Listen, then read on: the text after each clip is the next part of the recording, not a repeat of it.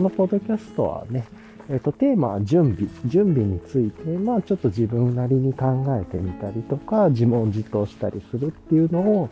えっ、と、このね、散歩のついで、外で、あの、野外で、散歩のついでに毎日短く、ほぼ毎日ね、短い数分のトピックで、こう、配信しているようなポッドキャストです。まあ、もしよければね、フォローをお願いします。今日はちょっとこう、準備の種類って言えばいいのかな。で、一つ真似部っていうことが出てきましたね。あの、学ぶ？真似部っていうことで、まあ、真似をするというか、で、これも一つの準備の一つになりそうだなと思って、結構良さそうですね。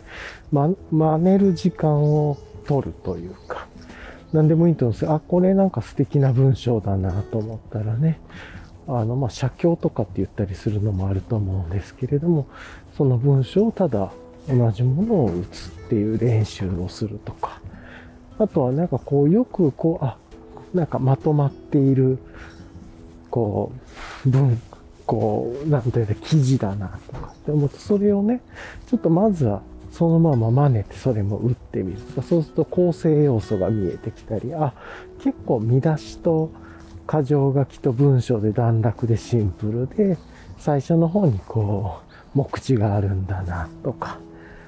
って聞かれていて、あ、絵はこういう場所で1枚差し込んでるんだなっていうのをちょっと認知して理解したり、そうすると、ね、なんかこれは準備の準備かもしれないですけれども、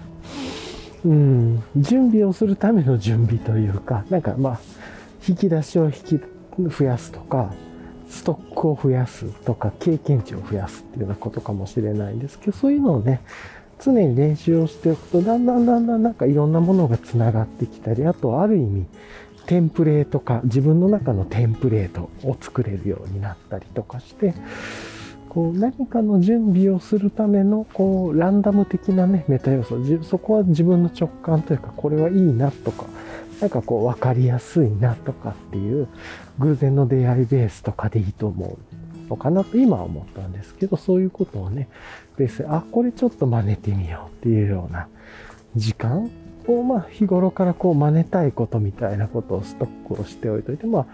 レイアウトかもしれないし、デザインかもしれないし、文章かもしれないし、情報の構成かもしれないし、もしかしたらね、動画のこの、なんていうんだろう、パーツとか構成とかかもしれないしとか、まあいろいろあると思うんですけど、まあそれを、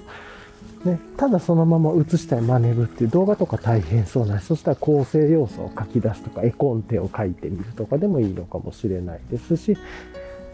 インフォグラフィックみたいなもので、あ、よくこの概念を1枚でまとめてるなってなったら、それをちょっとまずはそのまま真似てみるとか。なんかいろいろなことがあったり、あとはまあもしかしたら話し方とかスピーチの仕方とかね、いろいろあると思うんで、そういうのをこう、毎日、まあ毎日はね、疲れるかもしれないですけど、ルーティンとして、真似ぶルーティンっていうのを入れておくと、学ぶルーティンになっていく。で、それ自体が準備の準備になっていくっていうところで、結構あの、まあ、このね、ポッドキャストはたびたび言うかも、言ってるかもしれないんですけど、準備にはこう、なまあ準備には限らずですけど、何事も時間が大事だなって思っていてっていう、だから、で時間は結構ね、その、ある程度ルーティン化、個人的にはですけど、ルーティン化というかを確保しておく方が、あの、こう安定して取捨選択ができる。とか、どうしても気が向いたやろうとか、できる時にやろうとすると大体できないというか、突発的なリソースと優先順位で言うと、その、できる時にやろうっていうのは脳から消えたりとかするので、っていうのも思って、ちょっとそういう時間って大事だなっていうので、まあじゃあ、その真似ぶためには、真似ぶルーティン、まあそれは10分なのか15分なのか30分なのか1時間なのかとか置いといて、気分転換でね、ちょっとやるっていう。あとはなんかそういうことでのことで、後ろでバッファの時間を設けといて、ちょっと楽しかったら、そのまま引き続いてやって、ただそれでも最後の時間を決めて、まあ大体だから1日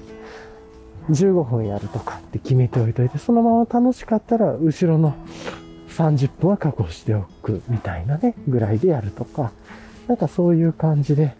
ちょっとこの時間になったストックしてた真似部や、まあ、昨日の続きではね、それをね、日々記録していく。真似てること自体がアウトプットとして記録できるだろうし、それをまたもう一つね、なんかこう、ちゃんとログとして記録していくというか、っていうのもね、大事かなと思うんですけど、なんかまた、ちょっと遠くの方で犬が鳴いてますね、吠えてますね。と思ったんですけれども、ま、なんかこういうことってすごく使えそうだなって思った。あとは、こう真似ることでね、あの脳の習性として、まあ、あの、慣れると脳がそこをこう、なんて言うんですかね、こう認知しやすくなるとか、まあさっきね、ちょっと別で話してたところはあるんですけれども、こう短い文章を読んでるとね、こう短い文章に脳が慣れていって、長い文章が読めなくなるみたいな話もあったりしますけど、うん、なんかね、それの逆版というか、要は慣れてないことをずっと慣れさすっていうのの一つに真似部っていうことをやってみる。写すとか、なんか模写とか写すってすごくいいんだと思うんですね。で、そこから脳の認知をこう慣れさす、脳も慣れさせていくというか、その状況とかそういうことにって、その物の見方とか手の動かし方とかに慣れさせて、で、だんだんそれをね、自分のこう経験値にしていく。で、その真似てるもの自体をちょっとアウトプットにしていくというか、アウトプットとしてのログも残していく。そうするとね、デジタルの、もしデジタルのものだったら、それはまたコピーして使えたりもするので、テンプレートに近づいたりとかもするし、まあ、テンプレートはテンプレートに近づいてたら、ちょっとこう、思考停止になるかもしれない。そのあたりはね、なかなか難しいと思うんですけど、でもそうやって自分のストックを増やすっていうのでは、こう勉強するとかも含めて、真似部っていうのは、こう、準備として、まあ、ある意味、準備の準備という観点かもしれないんですけれども、学ぶ、真似ぶ、真似ぶから学ぶっていうのはすごくいいんじゃないかなと思いました。はい。じゃあね、今日はこんな感じで終わりたいと思います。はい。では。